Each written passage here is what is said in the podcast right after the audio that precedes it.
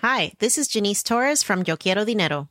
From a local business to a global corporation, partnering with Bank of America gives your operation access to exclusive digital tools, award winning insights, and business solutions so powerful you'll make every move matter. Visit bankofamerica.com slash banking for business to learn more. What would you like the power to do? Bank of America NA, copyright 2024.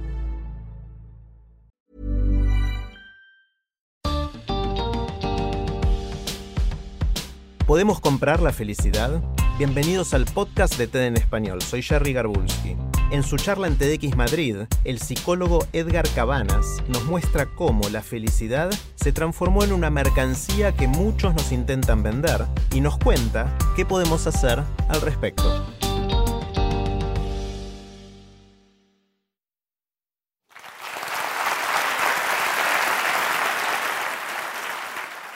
Estamos obsesionados con la felicidad. Y no es de extrañar, porque nos machacan hasta la saciedad con esto de que tenemos que ser felices. Para lo cual ya nos ofrecen recetas de todo tipo y para todos los gustos.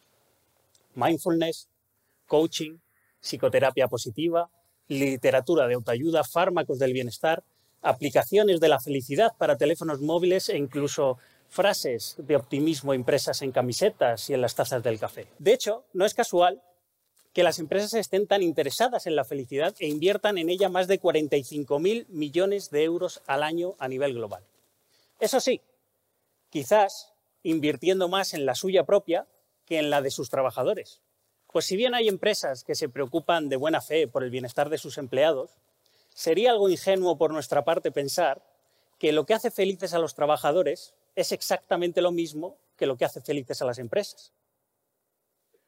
Pues a pesar de la enorme inversión que hacen las empresas en este sentido, las últimas encuestas revelan que más del 70% de los trabajadores estamos estresados y estamos insatisfechos con nuestros trabajos y con nuestras condiciones laborales.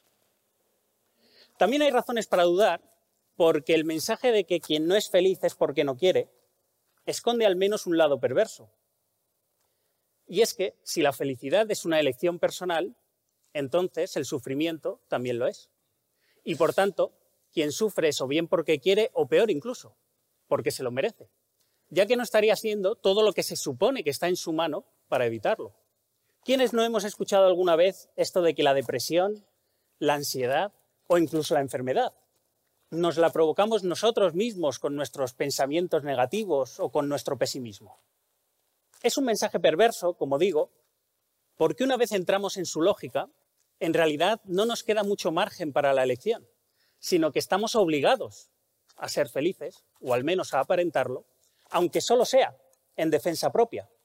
Porque como cada vez más estudios señalan al respecto, hoy en día el declararse infeliz o no lo suficientemente feliz tiende a experimentarse, a entenderse cada vez más como un fracaso propio como un signo de debilidad personal o como el resultado de una vida emocional mal gestionada por nuestra parte.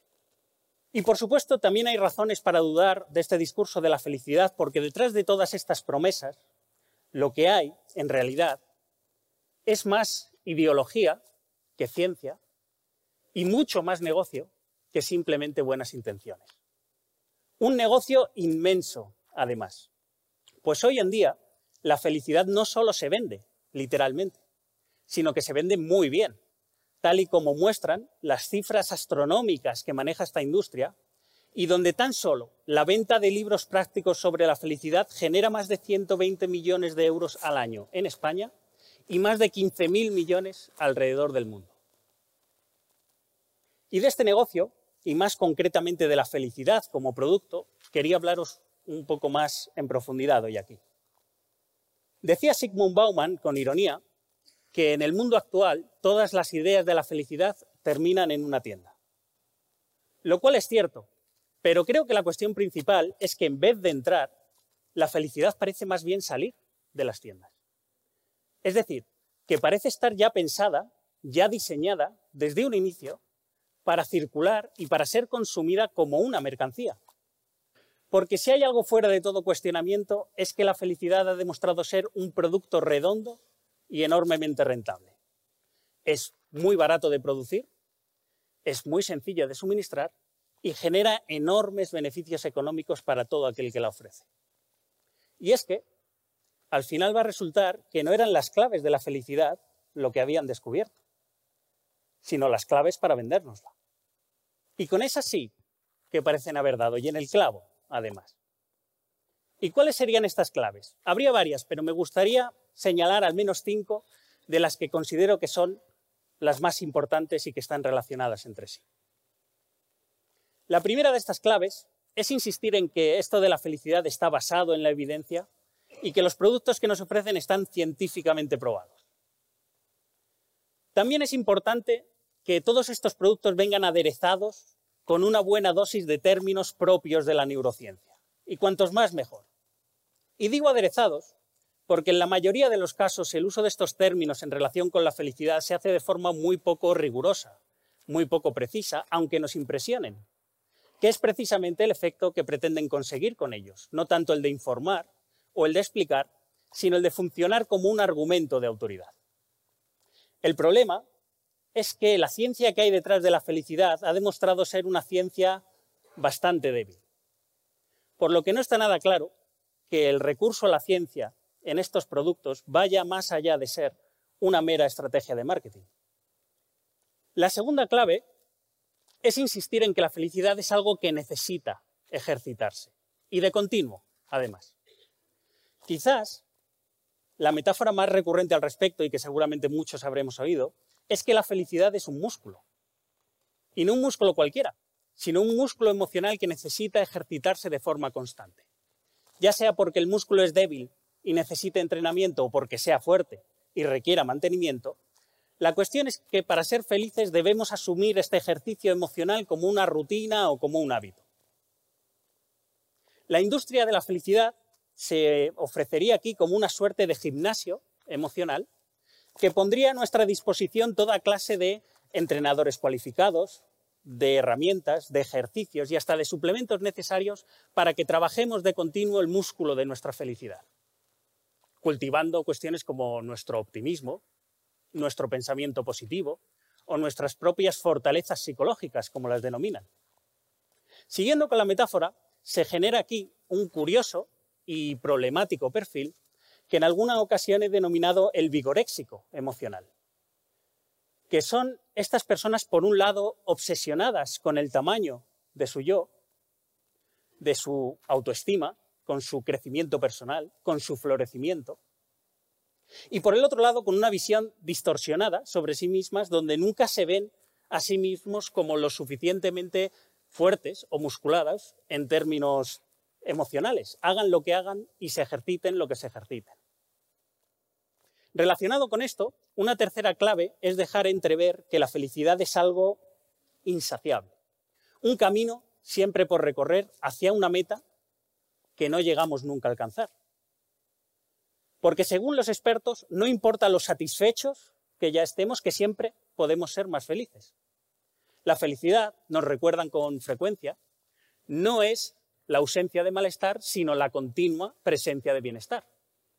Así que ante la pregunta de ¿y cuándo somos lo suficientemente felices? La respuesta es nunca.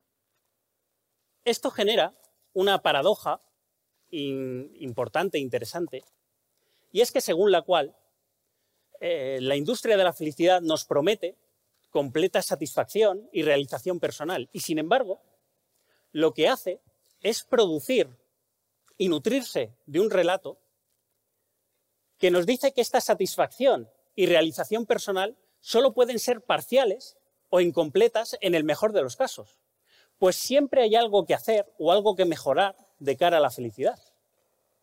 Siempre hay un pensamiento negativo que eliminar, un hábito más positivo que adoptar, una fortaleza que desarrollar, una capacidad que optimizar o un yo más auténtico que descubrir.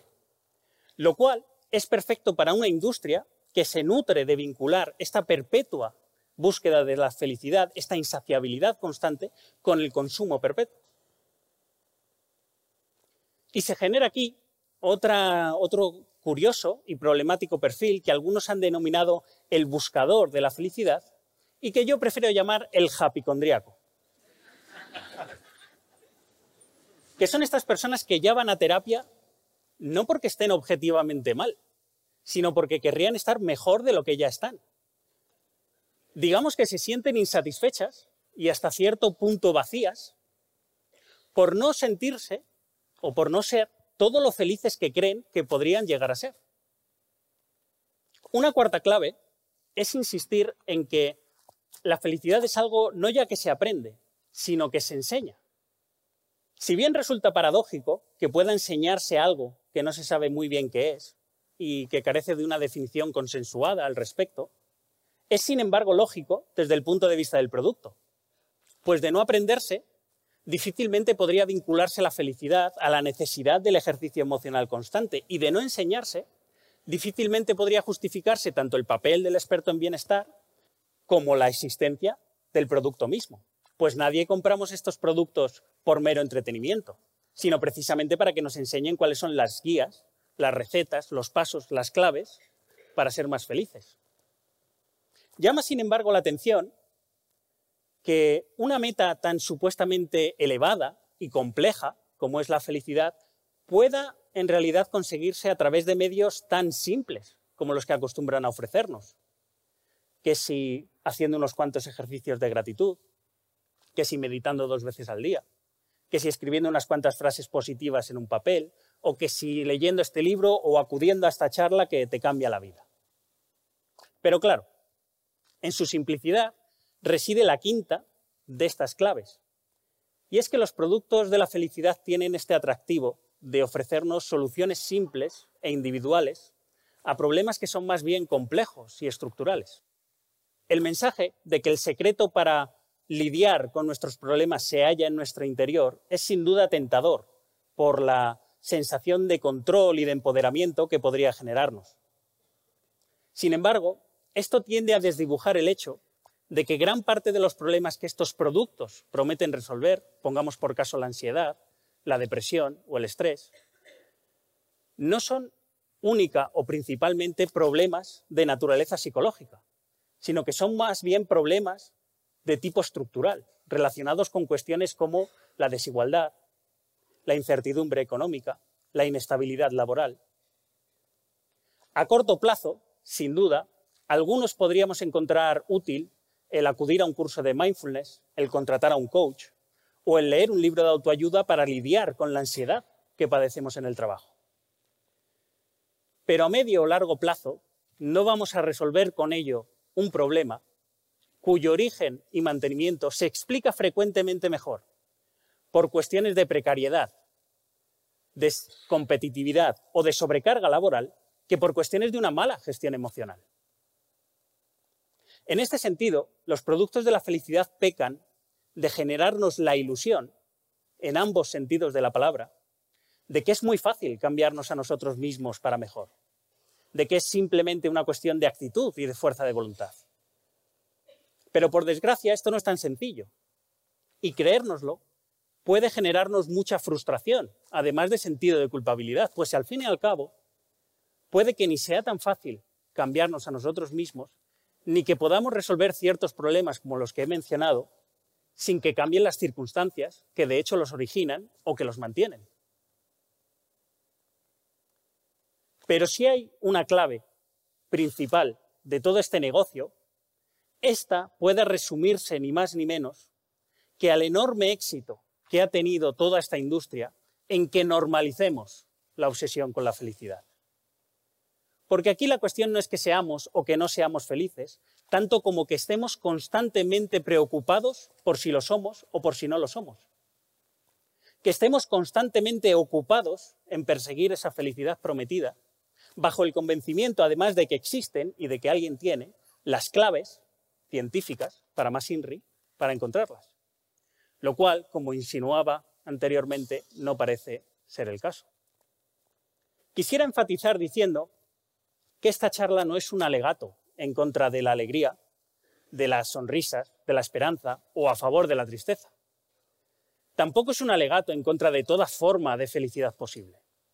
Es más bien una invitación a cuestionar esta forma de felicidad tan individualista tiránica y sobre todo consumista que industria, que empresas y que demás científicos y expertos en bienestar promueven y de la que quizás sean ellos los más beneficiados.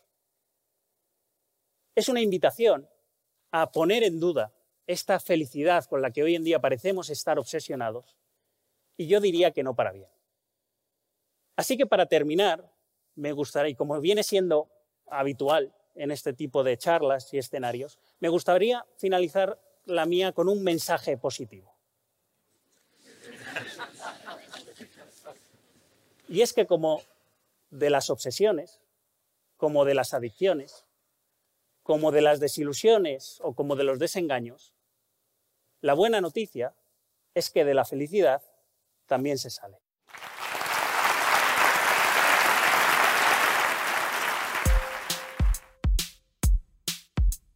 Si te gusta TED en español, la mejor manera de apoyarnos es compartiendo el podcast con tus amigos. Puedes encontrar todos los episodios en tedenespanol.com o donde escuches tus podcasts.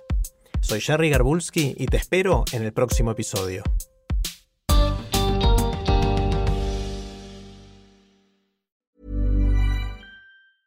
Mom deserves the best, and there's no better place to shop for Mother's Day than Whole Foods Market. They're your destination for unbeatable savings, from premium gifts to show-stopping flowers and irresistible desserts. Start by saving 33% with Prime on all body care and candles. Then get a 15-stem bunch of tulips for just $9.99 each with Prime. Round out Mom's menu with festive rosé, irresistible berry chantilly cake, and more special treats. Come celebrate Mother's Day at Whole Foods Market.